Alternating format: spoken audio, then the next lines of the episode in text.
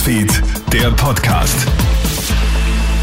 Einen schönen Sonntag. Hallo, ich bin Clemens Draxler mit einem Update aus unserer Nachrichtenredaktion.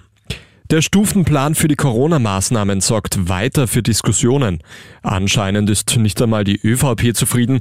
Die denkt jetzt nämlich schon wieder über Lockerungen nach. Bildungsminister Heinz Fassmann überlegt, die Quarantänezeiten bei einem Krankheitsfall in der Klasse zu verkürzen. Der oberösterreichische Landeshauptmann Thomas Stelzer befürwortet das. Anders die SPÖ. Da fordert Wiens Bürgermeister Michael Ludwig, dass die drei Stufen gleichzeitig umgesetzt werden. Und das möglichst schnell. Wer nicht geimpft ist, muss draußen bleiben. Diese Entscheidung hat jetzt ein Wirt in Zell am See getroffen. Dem Salzburger Horst Wieder war die Verwirrung rund um 3G und den Corona-Stufenplan einfach zu viel. Sprich, Künftig dürfen nur mehr Menschen, die vollständig geimpft sind, ins Gasthaus. Eine Entscheidung, die viele befürworten, aber auch einige kritisieren und den Wirten jetzt anfeinden. Jeder hätte die Möglichkeit, sich zu impfen, kontert der Wirt.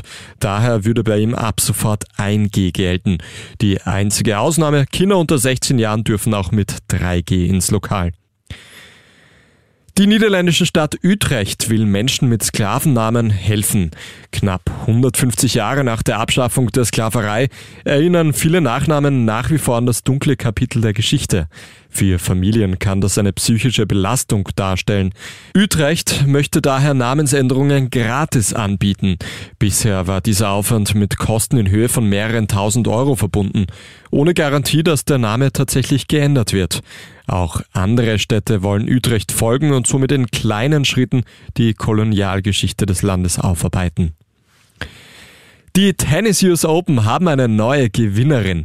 Mit unglaublichen 18 Jahren gewinnt die Britin Emma Raducano in der Nacht auf heute gegen die ebenfalls erst 19-jährige Leila Fernandez. Der Lohn für den Sieg in zwei Sätzen ist ein Preisgeld von rund zweieinhalb Millionen Dollar sowie ein Vorstoß in der Weltrangliste auf Platz 23. Raducano ist die erste britische Grand Slam Gewinnerin seit 44 Jahren. Das war der Nachrichtenpodcast für heute Sonntag. Den nächsten, den kriegst du gleich wieder heute am Abend. Einen schönen Tag noch.